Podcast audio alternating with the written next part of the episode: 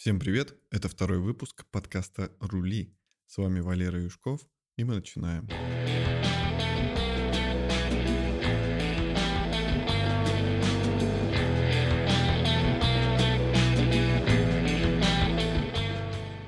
К сожалению, начинаем мы с неприятной новости. В ближайшее время подорожают автомобили. Это уже подтвердил глава ассоциации «Российские автомобильные дилеры» Олег Мосеев.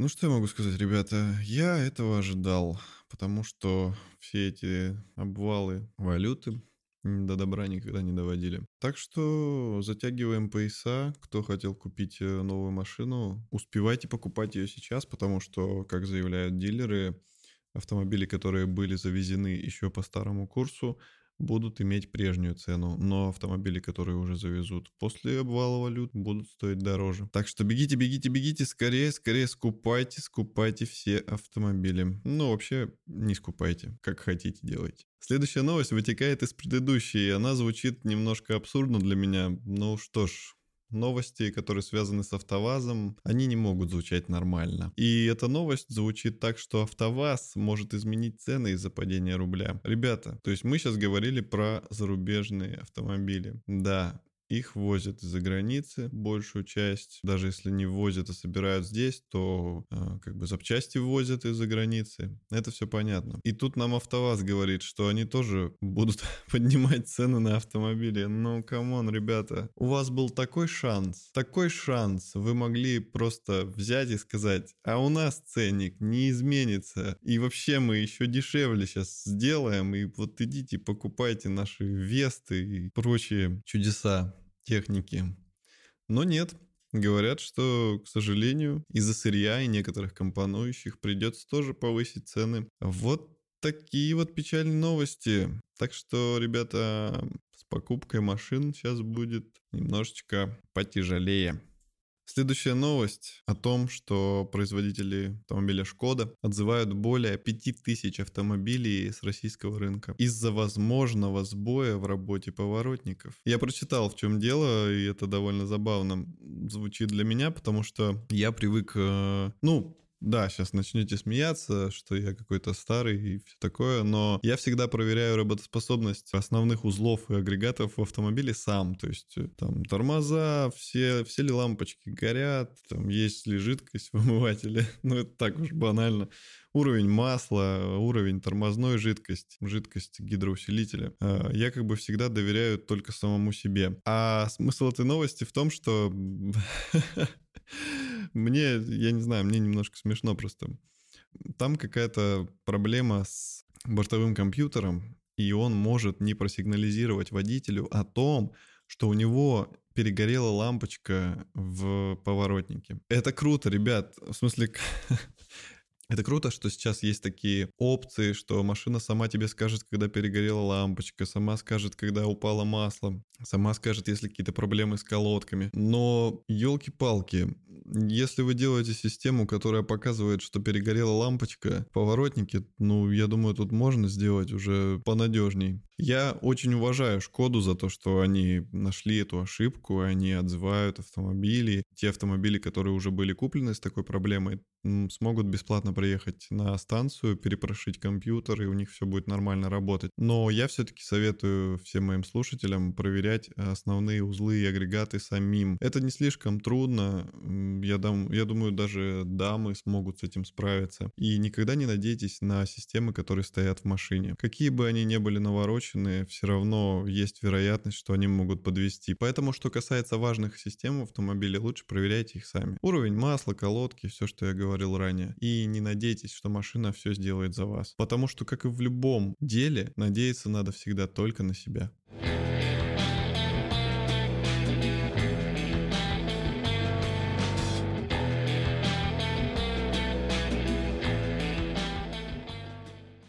А теперь новости новинок. Новая Toyota Highlander скоро появится в России. Даты продаж и цены пока неизвестны, но новости проверенные.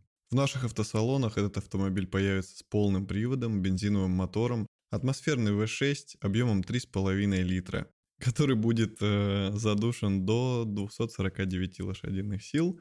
Ну, собственно, правильно, налог меньше платить. о чем я говорил в прошлом выпуске. А коробка передач на нем будет восьмиступенчатый автомат, что должно обещать нам довольно хорошую экономию по топливу. И опять же интересный факт. Этот автомобиль в Америке будет иметь 299 лошадиных сил, потому что он не будет задушен. И можно также будет приобрести этот автомобиль с передним приводом или гибридную версию, которая вместе с двумя электромоторами выдаст 243 лошадиные силы. Даже в базовой версии этот автомобиль будет нашпигован всяческими чудесными штучечками, которые будут помогать вам ехать аки боженька в любые направления, не бояться, что вы свалитесь с горы, что у вас спустит колесо, что вы не сможете вовремя затормозить перед препятствием. Короче, там много всяких наворотов, чудесной электроники, которая чудесно может вас подвести в какой-нибудь момент, когда вы на нее понадеетесь. Да ладно, ладно, я шучу, ребята, там все надежно, это же Toyota. Но вообще, я говорю, доверяйте только самому себе, потому что машина, она без мозгов, и в какой-то ситуации лучше головой самому подумать, чем довериться автомобилю. А внешне же этот автомобиль стал менее брутальным. Я сейчас смотрю на его фотографии и понимаю, что он стал очень аэродинамичным, очень таким гладким. Как-то стал больше походить на RAV4.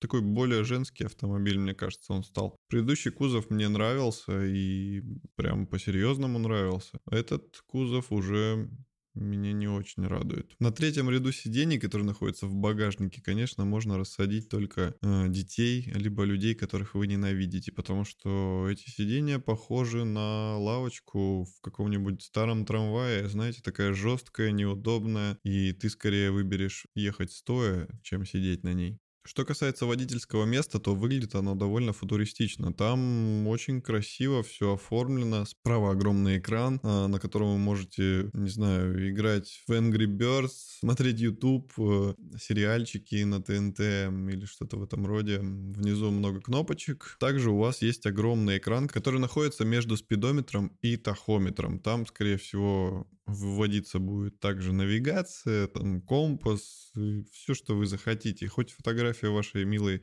кошечки. В принципе, если убрать все эти предрассудки по поводу скруглений и похожести на RAV4, вполне себе молодежный автомобиль, я бы сказал. Ну как молодежный. Э, не у всех есть 3 э, с лишним миллиона рублей у молодежи, но я думаю, что в Америке его позиционируют именно как молодежный либо для молодых семей. В нем вы можете и собачку перевести, и детей отвезти куда-нибудь в горы. Ну и по легкому бездорожью можно проехаться. Я считаю, что Highlander вполне себе отличный автомобиль и очень универсальный. Для людей, кому нужен комфортный автомобиль, автомобиль, в котором вы сможете перевести груз, автомобиль, в котором вы сможете перевести большую компанию людей, это отличный вариант. Мне нравится Highlander. Он очень скучный, Он очень скучный по мне, но я это я, а вы это вы. Так что вполне себе отличная тачка, очень универсальная.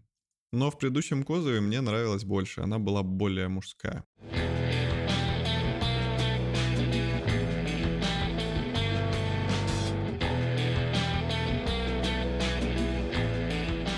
Еще одна немножко абсурдная новость, э, которую я узнал, это то, что Uber намерен блокировать аккаунты заразившихся коронавирусом. Это звучит немножко странно, потому что я не представляю, как они будут это все воплощать. Они будут брать данные у Министерства здравоохранения про людей, которые заражены этим коронавирусом, и блокировать их аккаунты. Но, come on, если они уже заражены, то они, я не думаю, что будут на Uber кататься. Я не понимаю, как они собираются это узнавать, э, кто заражен, а кто нет. Ну, то есть вот если первый вариант, то человек больной не поедет на Uber, скорее всего. А если, допустим, человек болеет, э, но никто про это не знает, то и Uber, соответственно, про это не знает, человек садится в Uber и едет. То есть, ну, я, я немножко не понял, как это должно работать. Ну, молодцы, конечно. Я бы на их месте всем водителям выдал специальные какие-нибудь респираторы или защитные костюмы. И когда э, кто-то вызывает Uber, водитель выходит, замеряет ему температуру, делает анализ крови, проводит медицинское обследование и только после этого везет его в ближайший Макдак. В этом выпуске не будет теста на автомобиль, потому что я почитал отзывы на предыдущий выпуск и немножко буду стараться быть лучше, конечно же, и э, к следующему обзору хочу подготовиться уже прям серьезно, составить э, список плюсов и минусов, потому что мне сказали, что в прошлом обзоре я почти не назвал никаких минусов, и мне не поверили. Ну, блин, не знаю, машина действительно хорошая, и если бы были такие минусы, которые стоило озвучивать, я бы их, конечно, озвучил. Но к следующему выпуску я обязательно сделаю отличный тест-драйв, в котором я более подробно расскажу про плюсы и минусы, выделю какие-то определенные моменты, интересные фишки. Просто пилотный выпуск все-таки пилотный, трудно как-то сразу сходу влиться в ритм. Ну а для моего слушателя Саши Младинова я к следующему выпуску обязательно подготовлю небольшое такое эссе про Nissan Qashqai. Спасибо всем, кто послушал этот выпуск. Я надеюсь, вам было интересно. До встречи на следующей неделе. Всего вам доброго.